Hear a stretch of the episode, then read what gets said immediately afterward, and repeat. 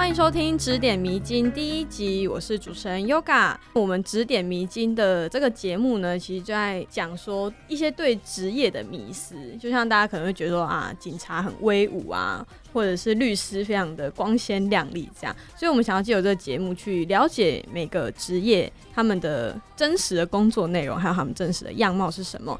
那今天节目的第一集呢，我就邀请到了我一个律师好朋友，那我们请他来跟大家打个招呼吧。主持人好，大家好，我是文森。好，那想问看文森，你目前是任职于哪里？呃，我现在目前是自己职业啊，啊，文森律师是我的花名，那 对，是实际上是找不到我的。对，好，那想问问看，就是你当律师多久了？啊，从实习律师开始算的话，大概大概两年多的时间。嗯，是。那如果想要当上实习律师的话，是要先考上律师证了吗？呃，顺序上应该是我们要先通过一个国家考试啊。那通过国家考试之后呢，我们要先去律师书学习的场所学习，大概将近一个月的时间。然后再到呃普通的事务所啊，然后实习满五个月，那你就可以拿到自己的律师执照，然后自己独立开庭这样子。哦，那想问看你为什么会想要当律师？是你从小的梦想吗？说起来是梦想吧，啊，就是考大学的时候呢，毕竟是个数学不够好的人，那可能在优劣选择上吧，选择了一个数学比较。加权不是那么重的一个科系来读。对，其实我那那时候在跟文生聊的时候，我就是我就跟他讲说，哇，我数学真的是很不好，我当年数学学测才考四级分，然后文生就在旁边笑，因为他说他本人数学也考四级分，然后我就很惊讶说，哈，数学四级有办法考上法律系吗？他说有，因为法律系其实对数学的比重没有那么重。对，他的加权分数大概还是一，我们可以从国文、英文、社会。多方努力没有关系。那想知道你那时候考完试的时候，就在填志愿，你是全部都填法律相关的吗？啊，其实刚刚讲了嘛，是从数学加权来去算哦。那呃，扣掉数学的比重的话，可能只剩下文史地则教育法政学情。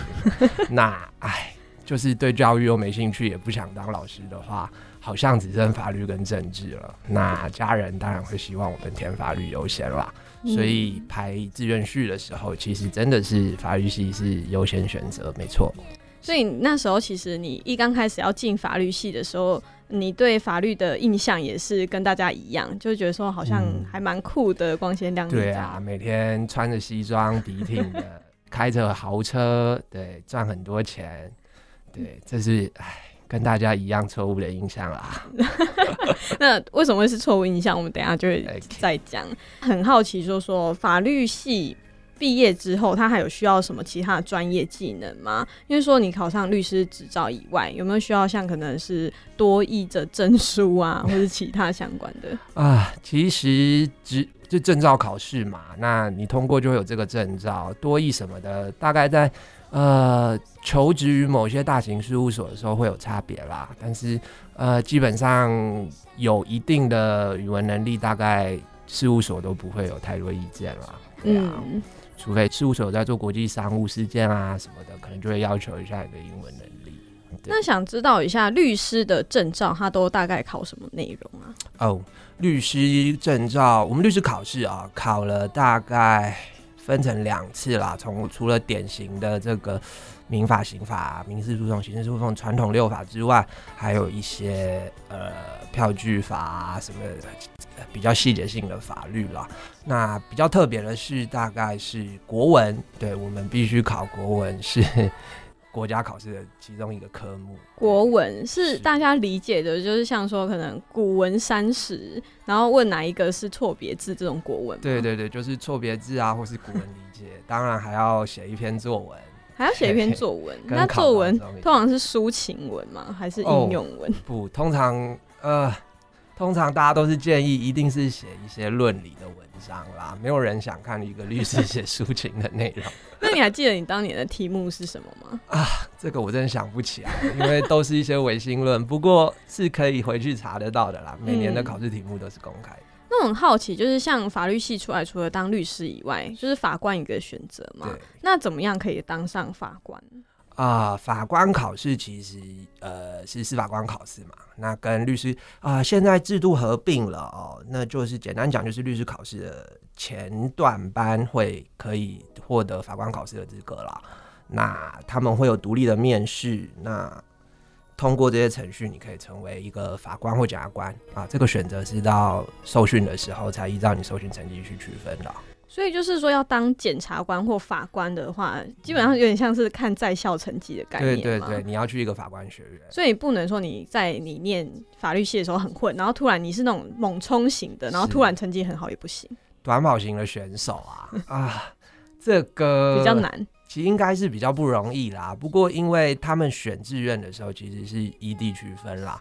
那你如果真的很想当检察官的话，或者是特别想当法官的话，选一些稍微偏远一点的地区，也是有机会机会，是是是。那你那时候有考虑过检察官或法官吗？啊，这个说来，我当时是呃，在我的年代的时候，法官跟律师还是分开考的。那法官我有去考，那当然是呃，在第二阶段没有成功通过考试啦。不过有想过能想不想当法官、检察官的问题，嗯，嗯但是我个人是觉得，哎，毕竟是别人的身家财产哦，是身家财产是人家的毕生积蓄啦。嗯，叫我做这个一个不能有错的判断，我个人是觉得压力太大了。对，对，尤其是近年来社会的风气，其实对法官还蛮不友善的。是啊，以前人家都说司法官、法官、检察官啊，在社会地位上蛮高，现在我看同道中人好像都不太敢讲自己的职业。尤其对，尤其是当到那种大法官，哇，真的承承受社会的那个舆论压力非常，大。可是呃，在这边我可能必须要鼓励一下我们的大法官会议，最近真的做了一些这我们放了很久都不敢动的议题哦，有关这个同性婚啊、同性嗯主罪化，对，非常了不起的决定。那其实我蛮好奇说其实法律课的课程大概都在上些什么内容？是说像我在电视上或者是一些认知里面知道说，哦，可能教授会说民法第一条，然后他在讲什么，第二条，然后就这样照本宣科下去吗？啊、其实法律系上课的时候，大概会像是一定会先讲我们现在在讲哪一条，那每个条文背后的理论基础，为什么这样定，跟里面的内容为什么这样定，呃，就是教授的价值所在哦。他可能会强调一下啊，这一条的条文之所以这样定，我们要看守的目的是什么，等等等的理由。对，所以顺序上可能案例式的讨论会是在全整个条文学习完之后，给你一个实际案例试用看看。对啊，那像有一些人，就是他特别会念书嘛，尤其是特别会背书，那他很快就可以把法条背下来。或是我本身有一些法律背景的话，就我一下就可以看得懂法律条文的话，我还有需要去上法律课的课程吗？是啊，啊，毕竟法条是中文写的嘛，对啊呃大概呃看得懂中文的人，大概都有自己的一套解释方法。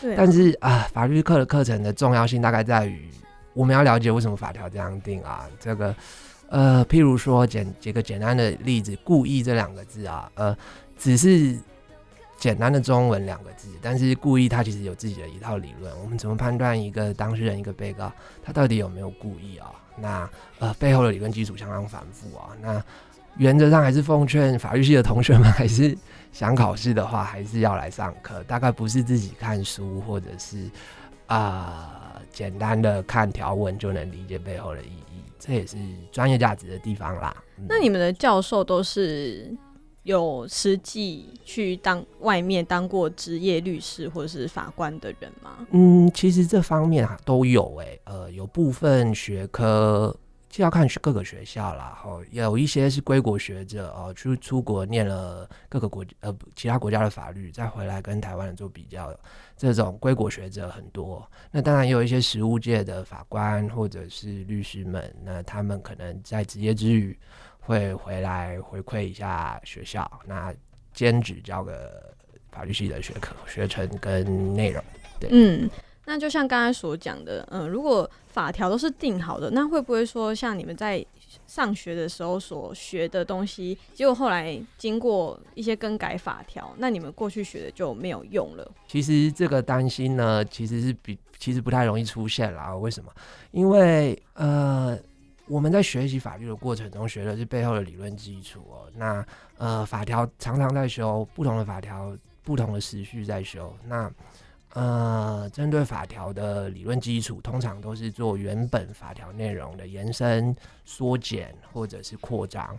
对，那原则上你东西不变。那尽管立法院的或法条的立场改变了，那也是从我们学到的几个理论基础中，从一个换到另外一个。那通常都是经验的不断累积啊，学习、学习跟知识的不断累积，不太容易出现呃没有用的结果啦。对啊，嗯。那这个职业跟大家认知的一定不一样嘛？就像刚才听你的口气，其实我们听出来。那你觉得大家对你们职业最大的误会会是什么？每次看到这个韩剧也好啊，这个电视剧演到法律剧的时候，对啊，律师啊，如果是反派角色的话，大概是为了这个金钱啊，为了权势啊，可以做一些很不伤天害理的事情。那我想问一下，就是真的在你的认知里面，真实世界里真的很少这样子的律师吗？其实律师是一个受到高度管制的行业啊，尤其是呃，我在我们熟知法律的前提下，我们知道其实很多事情是摆明着不能做的。那会不会有律师那么做呢？我不敢打包票啦，但是我必须说，毕竟是你拿你一辈子的饭碗在跟对方对赌啦，那成本实在是。蛮高的，我相信应该不太有很多人愿意做这种选择。如果被撤销律师执照的话，是很难再考回来吗？还是是不能再考的？呃，我们有个律师工会专门在做惩戒嘛，那他会依照你的犯错的程度，因为记过也好像高中生一样记过，那够严重的话，可能一次被拔牌了，那你大概这个业界也待不下去了。所以你说真实的。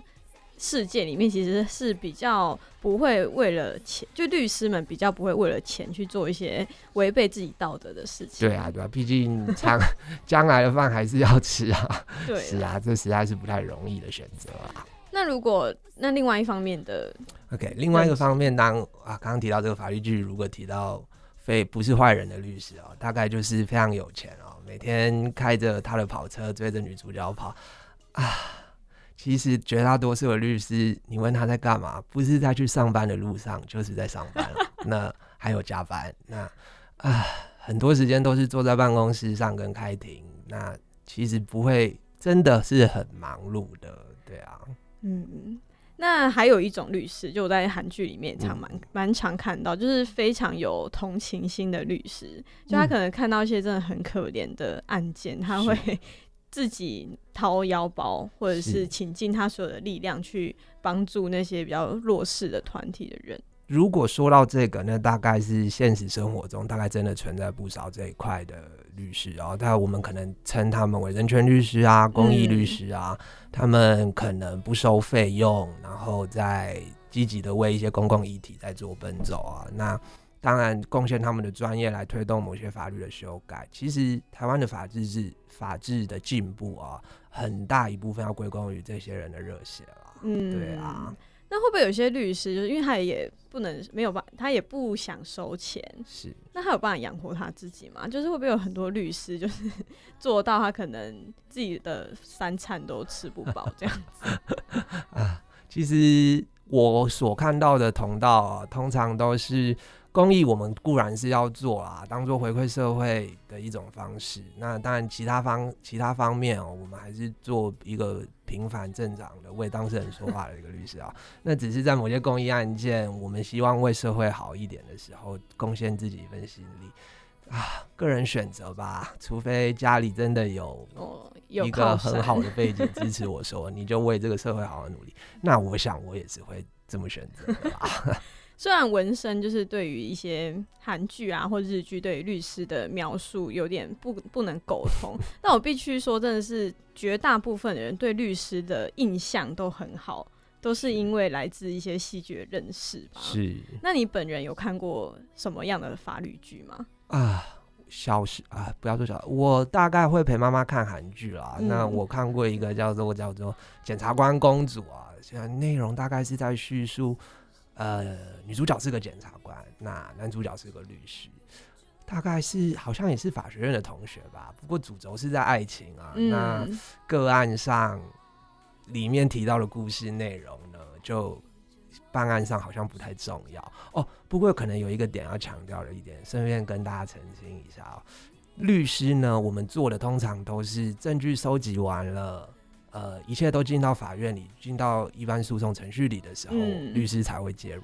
所以不要再叫律师去收证了，那不是我们的工作。哎、我不只是律师、哎，像我自己也蛮喜欢看法律剧，像那个有一部韩剧叫《赵德浩律师》，他就是他本来是检察官，就后来因为挡人家财路，然后就被人家干掉，就要自己跑去当律师，嗯。然后他就一直去帮这个被告去收集证据。是 然后像我喜欢看的日剧，就是九点九那个成呃。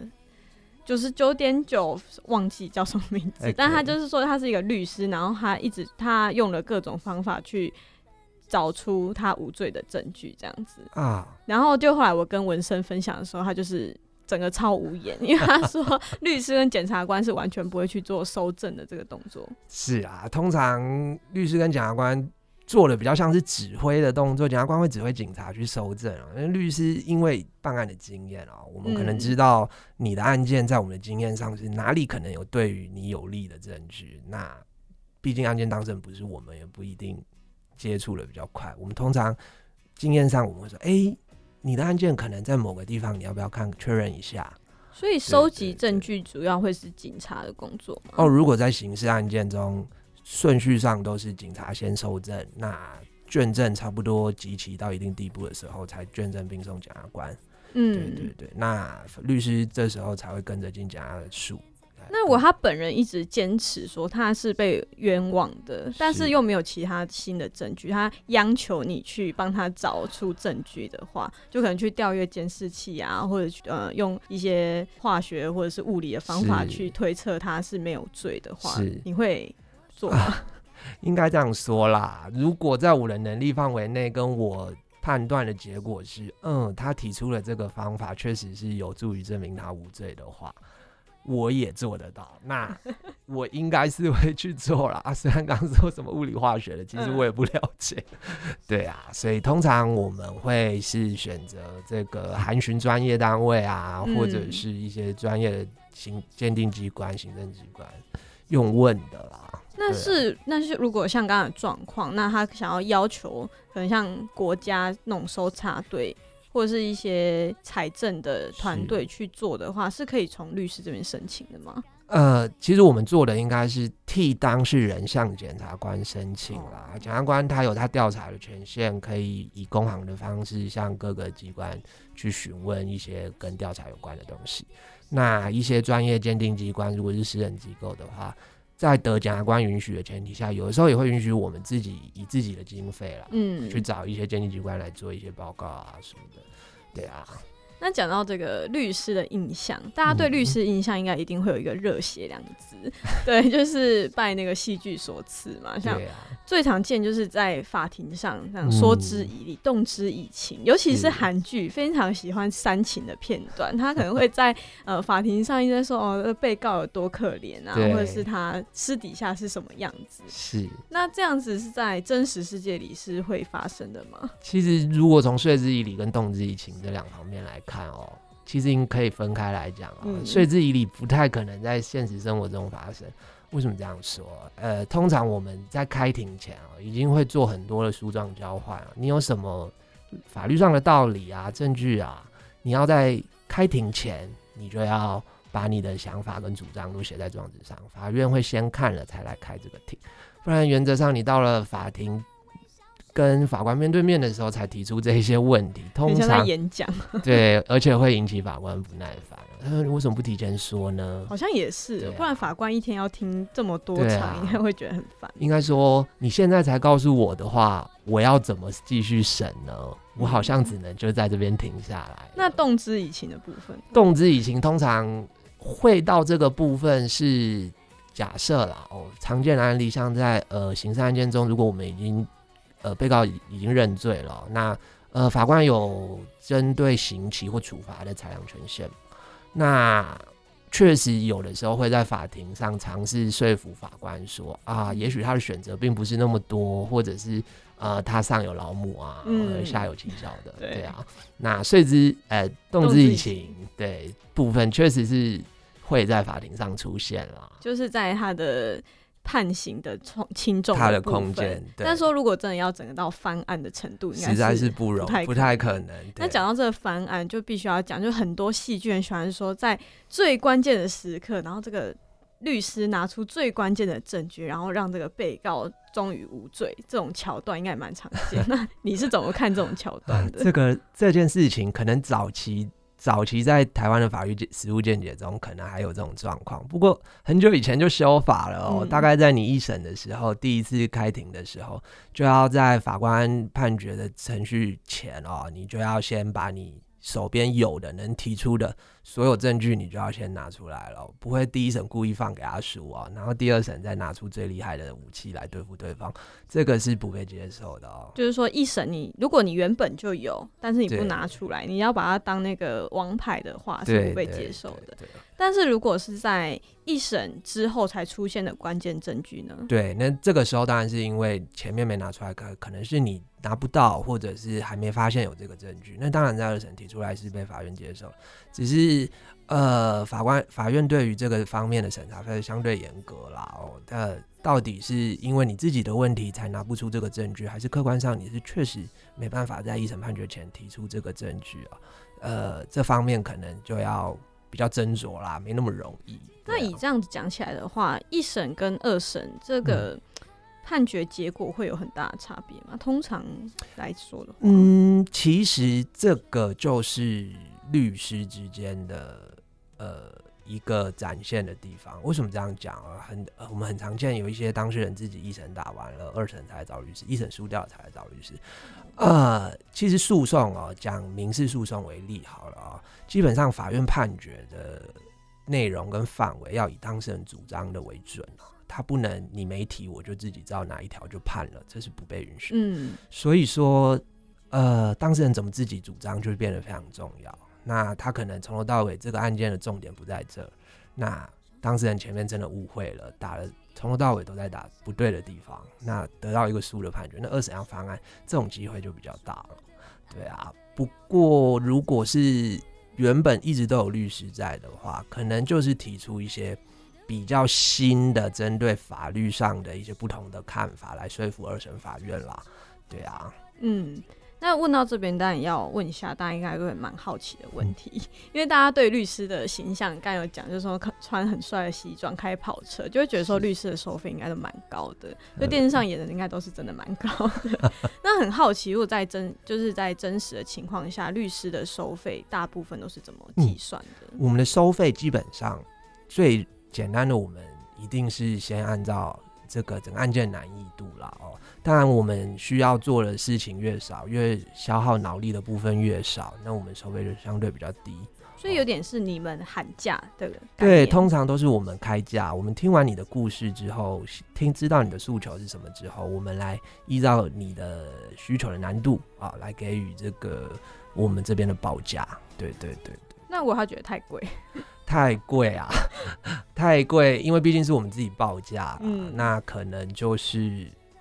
我们可能会跟他说啊，你可以上律师工会的网站查一下，是有公定价码的啊、我已经给你比较低了。哦，还是会有公定价对嘛对对，啊，不过公定价码其实是工会给的参考价格啦，嗯它没有强制拘束的问题。那会不会有说胜诉或败诉的结果，然后哦给的钱不一样？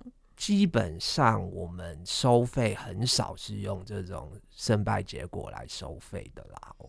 因为基本上我们都是在事前就收费了，嗯。就是呃钱到手了，我们才会把状纸寄出去。对。那如果像民事的部分，最常见可能像是那种遗产啊，嗯。那种争夺金钱的部分，你们会因为胜诉或败诉而收取不一样的钱吗？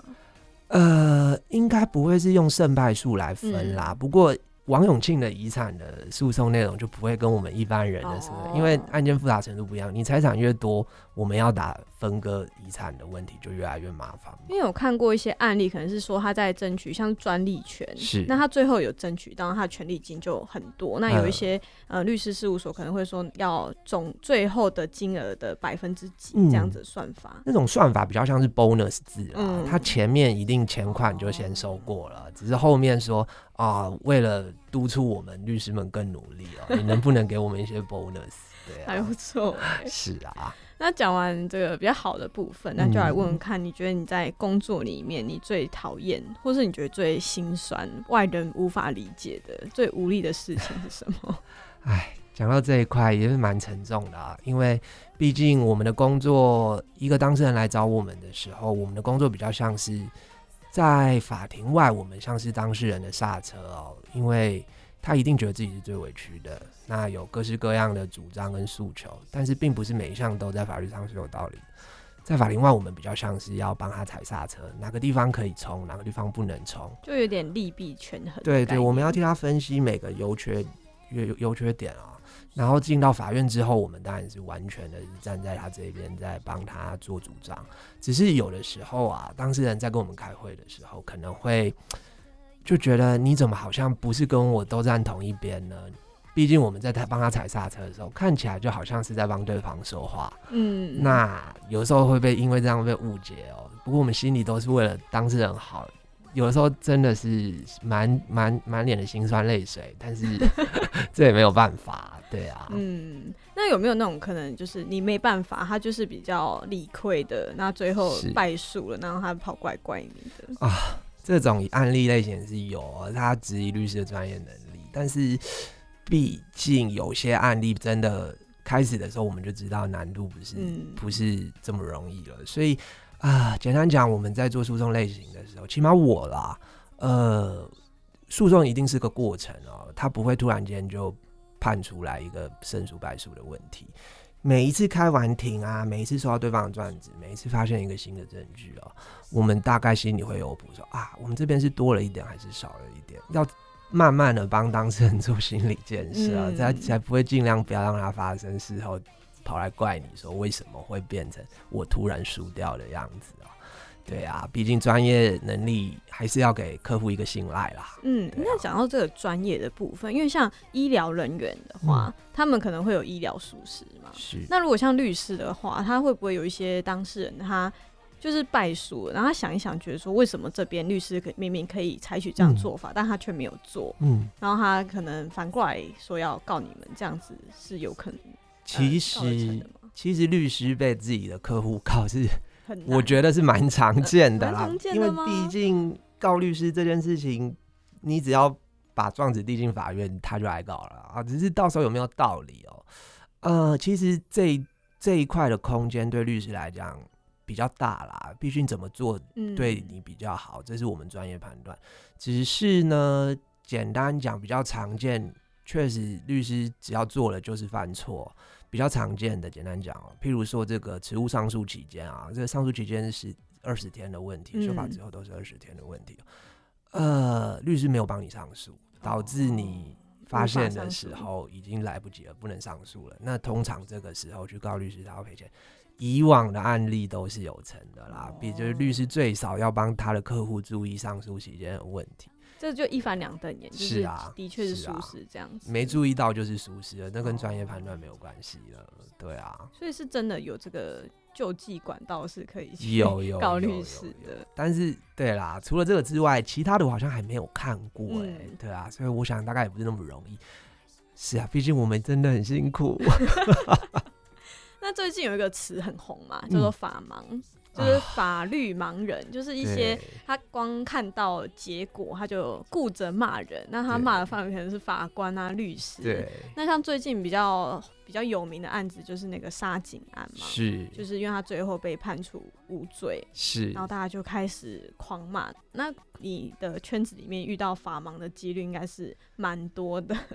那通常这应该也是让你感到很心累的事情吧？唉。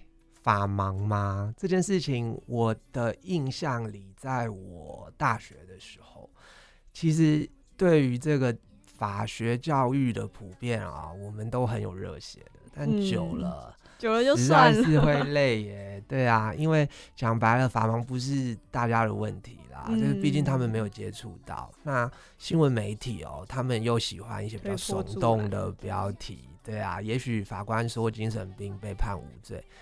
啊，法律上确实刑法应该判精神病无罪啦，因为精神病不归刑法管啦，他要是别归别的这个强制治疗的部分管，那这是专业的内容了。对，但是媒体可能就会截取那种看起来最耸动的嗯标题来下。啊，然后我们能解释的就是，你去把判决书看完 好不好？对，有，像我自己也是会试着跟我身边的亲朋好友解释一下为什么法官会这样子，但其实我后来发现他们，他们有一点就是不想听。对啊，对啊，就其实这种，我光是遇到这种比较零星有名的案件，嗯我都会觉得很心累、很无力的。更何况可能是像你就是律师的话，呃，其实现在比较修正了啊，因为毕竟绝大多数人他们比较像是不想听啊。嗯那呃，我不会主动提啦，但是如果有人真心想跟我研究的话，我都还是会跟他们讨论的。毕竟，呃，能多一个就是多一个助力嘛，让法治教育普及是一定是好事啊。对啊，那很好奇你，你本身在当律师之前是很会吵架的人吗？因为大家对律师一定会觉得律师这样会吵架嘛，你要抓到对方的痛点，这样。其实啊，你口条好，在法法庭上一定是稍微一定是吃香的啦。嗯毕竟，呃，开庭的时候就是听你嘴巴讲嘛。可是呢，也不是说口条不够好，或者是没有口条就不能当律师。我刚刚就像我刚刚说的、啊，开庭之前我们有很多书状交换了，基本上书状上该写的都要写了。法官开庭只是要问针对你书状的问题，他有些疑问疑问想直接问你比较快。通常程序上跟意义是这样啦，所以你口条好的人，当然口条好、反应快的人，那也许可以针对呃一些开庭现场反应有一些表达跟论述，那看起来好像就会比较有短期的优势，在法庭上看起来哇，好像你会赢的感觉。不过开庭一向都是长期的啦，嗯就是虽然在法庭上我可能讲不赢你，我可能某些地方表达不好。但是我回去是有蛮多时间慢慢想写清楚，哦在状纸上，再递进法院的。我的我的劣势一定是追得回来的。对，所以其实你们在这个实战的部分，最嗯要学的其实是怎么怎么抓到对方弱点，然后怎么去打这个战略嘛。嗯，应该是我们要搞清楚自己的策略方向。那除了准备我们自己的策略方向，我们要找得到重点之外，因为毕竟你写了如果五个点里面只有一个是重点的话，嗯那很容易真正的重点也会一一并被忽略。哦对，所以通常我们自己的主张，我们要找到重点；那针对对方的主张，我们也要所谓你刚刚说的，我们要找到对方的痛点，他的主张哪里有问题，嗯，或者是尽管没问题，也跟我们这个案件不一样。这就要讲到刚才在上节目之前，我问一下文生，我说你以你的话，你比较喜欢当被告那一方还是原告方？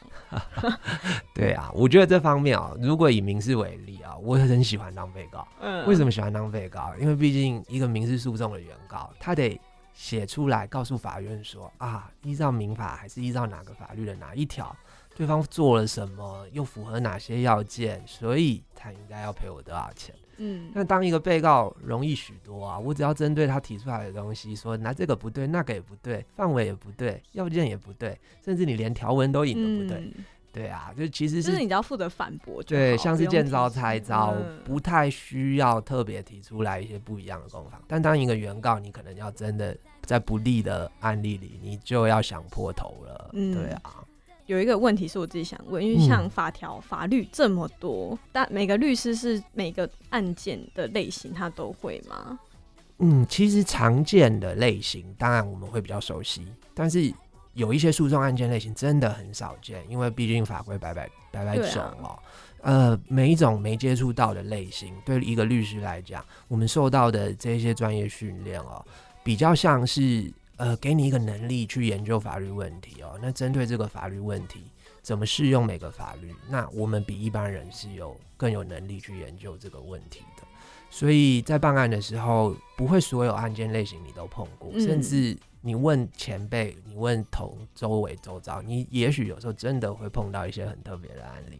对啊，那呃，我们是帮当事人先做研究啦，那运用我们的专业知识跟经验，在其他不同案例类型中，哪些地方我们可以在这个特别的案例里拿来用，那那些经验哪边是优势，拿来这边运用，我想也是一个啊专业能力的内容啦，对啊。那像大型律师事务所里面，他们会不会有说这个部门是可能嗯负责专利的部分，这个负责民事、刑事，这样子去区分每个人的能力的？对，大型事务所呢，因为他们要专业化分工，嗯要求效率嘛，所以他们都会确实是会分民事部门啊、刑事部门，甚至是一些商务部门。对，那依照专利或是专利部门智慧财产的类型哦，呃，就是大家求快嘛。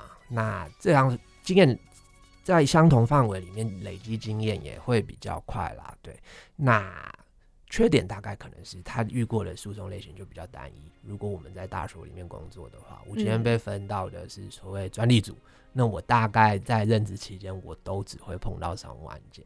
那在一般我们路边常见的某某律师事务所啊，那一般这种事务所通常是什么案件，律师自己评估完能接他就会接，那种类也会比较多，各式各样，千奇百怪。那呃学如果在这样的事务所里面做事的话，那当然学习的种类就比较多。就是跟大公司、小公司对。对对对，蛮像的的。那接下来就要问一个真的很现实的问题，嗯就是像在认识纹身之前，我也觉得说律师应该是一个 薪水很高的职业，因为毕竟每个父母也不能不能讲每个大部分的父母，如果你小孩要去当律师，一定是举双手赞成的。嗯，但后来我发现认识纹身之后，我发现他真的天天都在加班。你要来帮大家破除一下这个迷思吗？我必须说啊，从这个平均月薪啊，或者平均年薪上来看，也许我们确实寿薪以寿薪来讲啦，会比平凡的其他职业或者是大众标准平均值高这么一点点。就是说总总总额上啦，看起来比较多，嗯不是？但是问题是，问题出在我们的工时通常非常非常的长啊。对啊，我们每天做的时数越长，那平均薪资很低啊。对啊，我们这是手工活嘛，毕竟嗯什么东西都是我们要自己亲自处理，自己自己看自己写哦，没办法像机械化大量复制。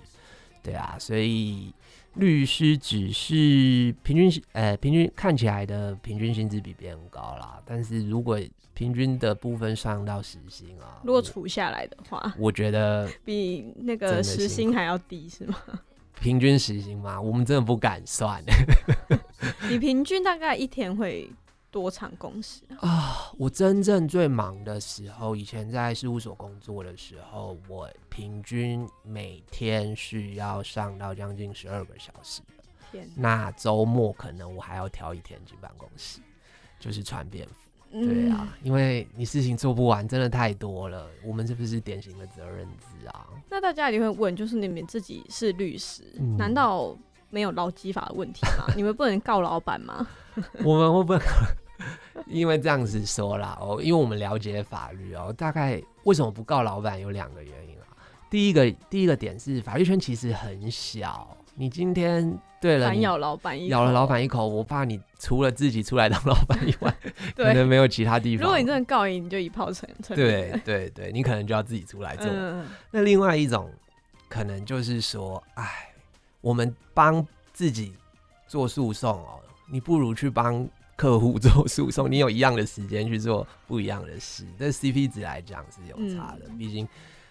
老板他也是专业哦、那能不能做，有没有必要做，我们自己心里很清楚啦。不过，这其实是业界常态啊，律师的工时确实就是比一般职业来的高。那这个有没有一个可以解脱的点？就可能你年资到了，你可能开始可以准时下班，然后但年资再高一点，可能一天只要上班六个小时，就类似有。有有，因为我必须讲嘛，刚刚就说我律师是责任制啊，那我给你的案件就这么多。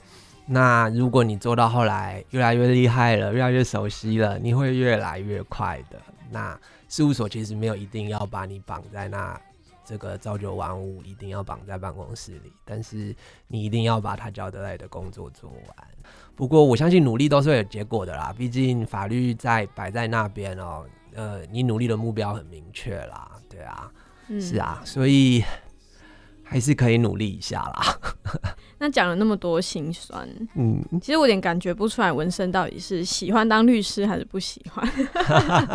但其实看他继续这样做下去，你是因为喜欢这个工作所以继续做下去，还是因为你觉得你也没有其他事情可以做，所以你就继续当律师？哎我觉得其实都是哎，我以如果从这种刚刚满嘴抱怨的部分来看，我也常常跟我的朋友开玩笑，我说我现在才去学炸鸡排也来不及了。不会啦，不过其实还是有很多正面肯定的地方哦，像譬如说一样都是当事人哦，他尽管今天败诉，其实你的努力当事人是看得到的，他看到。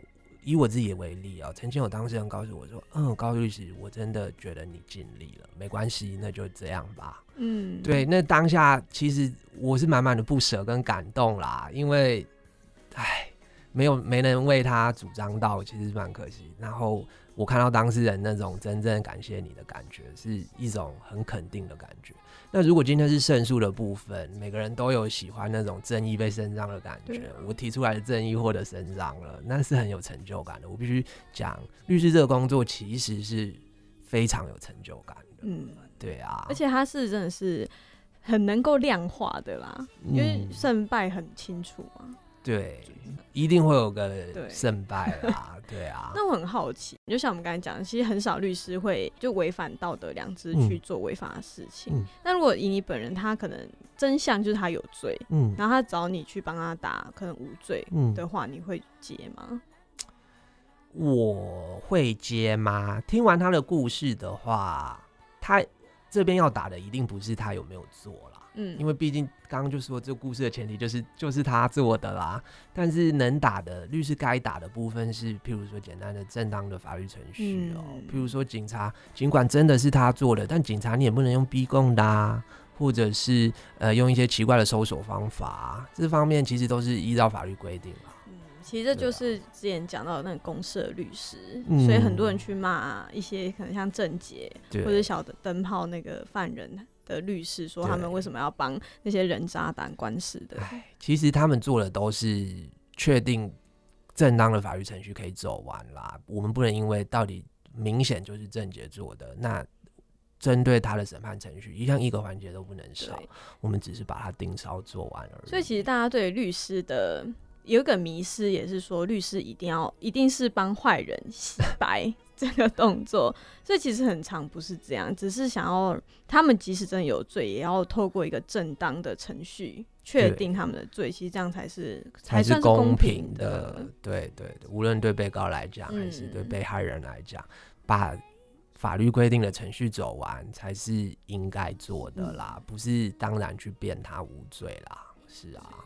这个职业一定相比可能像传播媒体界，当然发展性一定是更好。那你自己认为，在你推你会推荐你的后辈进来念法律吗？如果他也是对法律一无所知的话，通常。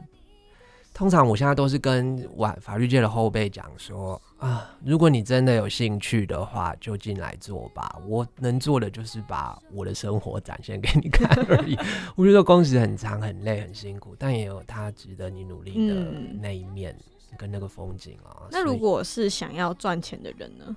想要赚钱，其实它是一个很好的赚钱方法。我必须说，因为你只要打出知名度，有一定的实力，备受肯定，赚钱其实比其他职业，我想是相对容易一点点的，而且是文书工作嘛。对，那风险也比较低，那以赚钱是个好方法，而且社会地位也比较高啊。是啊，毕竟，嗯，对，大家跟你讲话的时候会比较尊重嘛，就怕你怕你转过头就要告人家，真的，对。